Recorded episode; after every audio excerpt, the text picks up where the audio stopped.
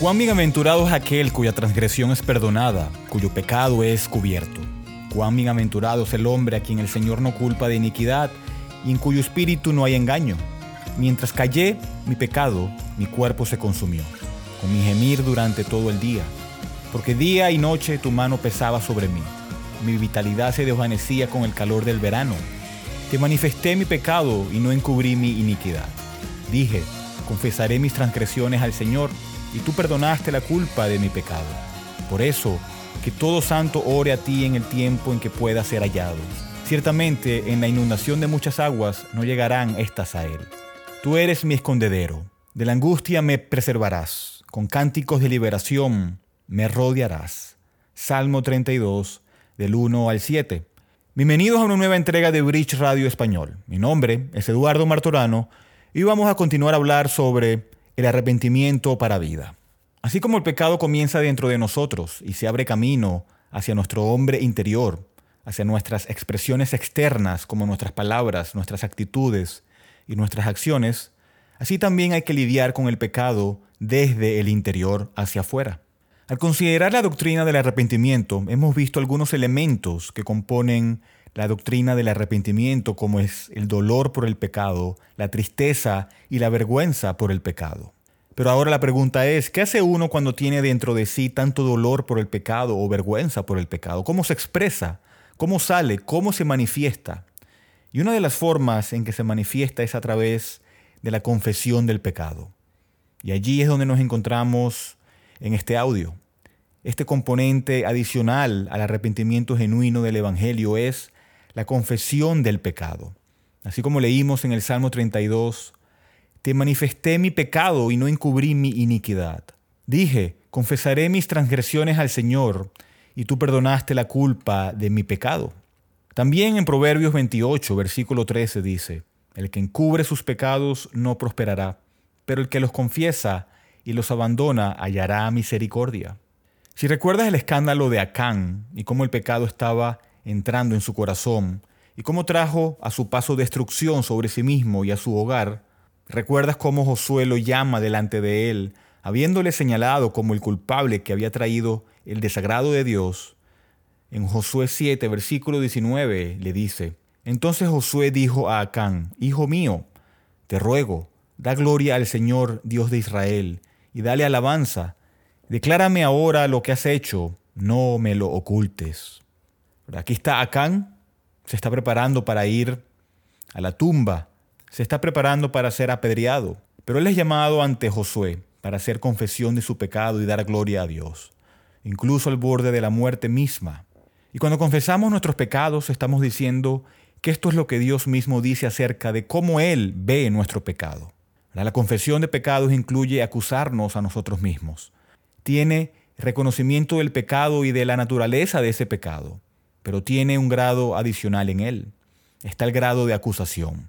Cuando confesamos nuestros pecados, hay un sentido en el que estamos sentados en juicio sobre nosotros mismos. Nos estamos sentenciando a nosotros mismos y diciendo que esto es lo que soy y esto es lo que he hecho y esto es lo que merezco. Estamos de acuerdo con Dios como juez. Por eso es que en el Nuevo Testamento Pablo dice en 1 Corintios pero si no nos juzgáramos a nosotros mismos, no seríamos juzgados. Aquí vemos que hay un elemento de autoacusación, de emitir juicios, de declarar la sentencia contra nosotros mismos. Y vamos a ver varias cosas hoy sobre este elemento del arrepentimiento que es la confesión del pecado. Primero, veamos por qué debemos confesar nuestros pecados. Es necesario que confesemos nuestros pecados porque es una parte necesaria del verdadero arrepentimiento. No puedes tener arrepentimiento genuino sin tener confesión. No puedes arrepentirte de tus pecados sin confesar tus pecados a Dios. Por eso, como leímos en Proverbios 28, en el libro de sabiduría de Salomón, tenemos este, este contraste. Puedes cubrir o puedes confesar. Esas son las únicas dos opciones. No hay una tercera opción que se nos dé. O lo cubres o lo confiesas. O lo ocultas o lo revelas. Y entonces vemos que es necesario porque es una parte necesaria del arrepentimiento para vida. Se nos está recordando a no esconder nuestro pecado, a no jugar como jugó Adán con el pecado, a no caer en la trampa de Satanás. y a no caer en la tentación de ocultar nuestros pecados. Esa es la trampa de Satanás que él pone en tu vida, esta tentación de ocultar los pecados de uno. Y cuando cedemos a esa tentación, terminamos enredados en todas las trampas de Satanás. Quedamos aislados, quedamos arrinconados ante Satanás. Nos está aislando y estamos siendo dejados con nuestro pecado y es por ello que no debemos ocultar nuestros pecados. No debemos ocultarlo, no debemos cubrir el pecado porque nos mantendría en nuestros pecados. Si hacemos eso, terminamos defendiéndolo en lugar de lamentarnos por ello. Confesar nuestros pecados es importante entonces porque es parte del verdadero arrepentimiento. Y no podemos tener una confesión a mitad de camino. La confesión a mitad de camino no conduce al perdón. Las confesiones a mitad no sirven para nada. Muchas veces confesamos las cosas insignificantes, las pequeñas cosas, y dejamos al lado las cosas grandes. Pero aquellos que confiesan su pecado genuinamente hacen lo peor de sus pecados. Los piadosos ven sus pecados en toda su fealdad, en toda su depravación, en toda su maldad. Los piadosos están seguros de ver y reconocer la peor parte del pecado, en lugar de suavizarlo, o de excusarlo o de suavizarlo, mientras que el hipócrita le resta importancia. El hipócrita quiere minimizar el pecado, no debemos negar nuestros pecados cubriéndolos, no debemos minimizarlos ni excusarlos.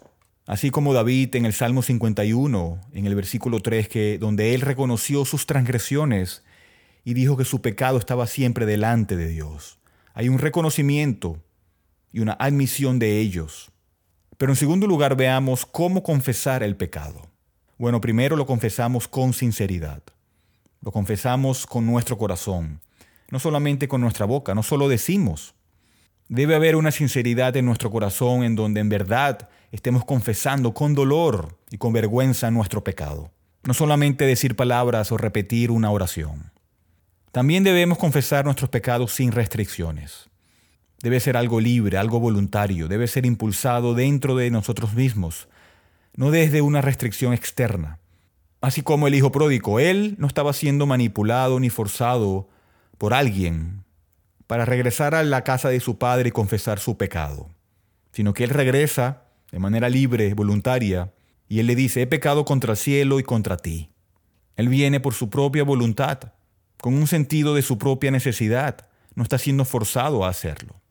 Así como el Salmo 38, versículo 4 que dice, porque mis iniquidades han sobrepasado mi cabeza, como pesada carga pesan mucho para mí. Cuando sentimos la carga del pecado, cuando tenemos un sentido de la fealdad de nuestro pecado, sentimos la necesidad de confesarlo. Hemos pecado contra el Dios más grande, contra su gracia, contra su bondad, contra su misericordia. No debemos contentarnos con la mera confesión del pecado general, sino que debemos confesar pecados particulares también, en donde confesemos, Señor, soy un pecador, ten piedad de mí y perdona mis pecados. Debe haber una inspección diligente en nuestras almas. Debe haber el fruto del autoexamen, la inspección de nuestro corazón, mirar las profundidades y buscar nuestros pecados y confesarlos día tras día. Así como vemos muchos ejemplos en la Biblia, como Esdras, Daniel, en los Salmos y en otros lugares. Y al confesarlos, también debemos abandonarlos. Otra vez el versículo dice, el que encubre sus pecados no prosperará, pero el que los confiesa y los abandona hallará misericordia. Eso quiere decir que cuando confesamos nuestros pecados, lo hacemos con la intención de no repetirlos. Pero por supuesto que lo vamos a repetir. Por supuesto que vamos a caer una vez más. Pero los confesamos con la intención de no repetirlos, de alejarnos de ellos, de abandonarlos sinceramente.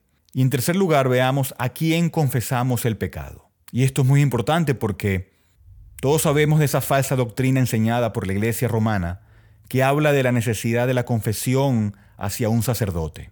Pero de ninguna manera debemos confesarnos con un sacerdote romano. Hay momentos en donde es necesario confesar nuestros pecados con nuestros hermanos, para buscar ayuda, para buscar consejo, para buscar guía espiritual, como nos enseña en Santiago capítulo 5. Hay momentos que es apropiado para nosotros ir hacia nuestros pastores o nuestros líderes y confesar nuestros pecados en lugar de estar aislados en nuestros propios pecados. También hay momentos en donde debemos disciplinar el pecado buscando su confesión. Pero el pecado se confiesa principalmente hacia Dios, ya que es hacia Él a quien se comete todo pecado. Él es la parte ofendida y es, y es hacia Él a quien debemos confesar cada uno de nuestros pecados. Pero en cuarto lugar veamos qué logra la confesión. Bueno, lo más obvio es que humilla el alma. La confesión nos humilla. Ahora el dolor por el pecado nos humilla, la vergüenza por el pecado nos humilla, pero la confesión se suma a esa humillación. No hay ningún orgullo en ser merecedor del infierno y acusarnos a nosotros mismos y juzgarnos a nosotros mismos. No puedes jactarte mientras confiesas el pecado. Hay personas que se jactan de su pecado en todo el colmo de la locura, pero no puedes confesar simultáneamente y jactarte de él. Y por eso no hay motivos para enorgullecernos de ello. La confesión de pecados también nos permite ver correctamente. A medida que confesamos pecados comenzamos a ver las cosas correctamente y pensamos como Dios piensa sobre nosotros. La confesión también aclara nuestra visión espiritual y nos permite ver las cosas como debemos verlas para verlas correctamente. La confesión es una de las acciones a través de las cuales el velo se quita, la escoria se quita del oro que el Señor está purificando en nuestras almas. Y también es donde el Señor provee perdón por nuestros pecados. Es el medio que Dios ha ordenado bajo la operación de su Espíritu Santo a través del cual somos llevados a obtener perdón de nuestros pecados. Pero todos conocemos ese pasaje que dice, si confesamos nuestros pecados, Él es fiel y justo para perdonar nuestros pecados y limpiarnos de toda maldad. Confesar nuestros pecados entonces es parte del proceso a través del cual, bajo la gracia de Dios, recibimos el perdón de los pecados. Él es fiel y justo para perdonarnos. Él es fiel y misericordioso. La confesión de pecados también muestra que Dios es un Dios paciente para el cristiano. Dios es un Dios que perdona, es un Dios amoroso, es un Dios misericordioso con nosotros. Y la confesión de pecados magnifica todas estas cosas. La confesión de pecados también le da la gloria a Dios. Si preguntamos cuál es el fin principal del hombre, el fin principal del hombre es glorificar a Dios y gozar de Él para siempre. Y confesar el pecado le da gloria a Dios. Por eso que Josué puede decirle a Cam, ven aquí, confiesa tu pecado y dale gloria a Dios. Demuestra que Él tiene razón y que tú estás equivocado, que su santidad es verdadera y que su justicia debe ser mantenida. Pero también la confesión de pecados hace que Cristo sea precioso para nosotros. Si no nos diéramos cuenta de cuánto lo necesitamos, entonces no lo valoraríamos tanto. Si no nos diéramos cuenta de todas las formas en que dependemos de Él, no nos encontraríamos apoyándonos tanto en Él. Pero cuanto más confesamos nuestros pecados, mayor intensidad sentimos de nuestra necesidad de Él, de cuán precioso es, de la bendición de su sangre de lavar nuestros pecados y de su gran amor que tiene por nosotros. Nos damos cuenta de esa gran deuda que tenemos y que ha sido perdonada y de lo que hemos sido salvado del abismo del infierno, de lo comprometido que está nuestro Dios de perdonar nuestros pecados. Todas esas cosas hacen que Cristo sea precioso y hermoso. El que cubre los pecados no prosperará, pero el que los confiesa y los abandona tendrá misericordia. Confesar el pecado es una parte indispensable del arrepentimiento genuino. Sin la confesión del pecado no hay arrepentimiento. Y sin arrepentimiento genuino no hay evangelio. Y sin el evangelio no hay salvación. Que Dios nos haga un pueblo que confiese el pecado y que nos encontremos con mucha misericordia. Hasta aquí este audio de Bridge Radio Español. Bridge es una librería cristiana reformada sin fines de lucro, ministerio de enseñanza y cafetería. Estamos dedicados a discipular y equipar a los cristianos para la obra del ministerio y la edificación del cuerpo de Cristo. Hacemos esto al proporcionar recursos a precios módicos, tales como Biblias nuevas y usadas y libros cristianos centrados en el Evangelio y materiales de estudio inglés y español. Por favor, Considera apoyar a Bridge Ministries a través de una donación única o mensual, ya que esto nos permite continuar nuestro alcance local e internacional a través de nuestros estudios bíblicos, conferencias y Radio Bridge. Puede donar y encontrar más información sobre nosotros visitando nuestro sitio web en bridgeminlaredo.org. Y terminamos con la primera pregunta del Catecismo de Hallerberg que dice, ¿cuál es tu único consuelo tanto en la vida como en la muerte?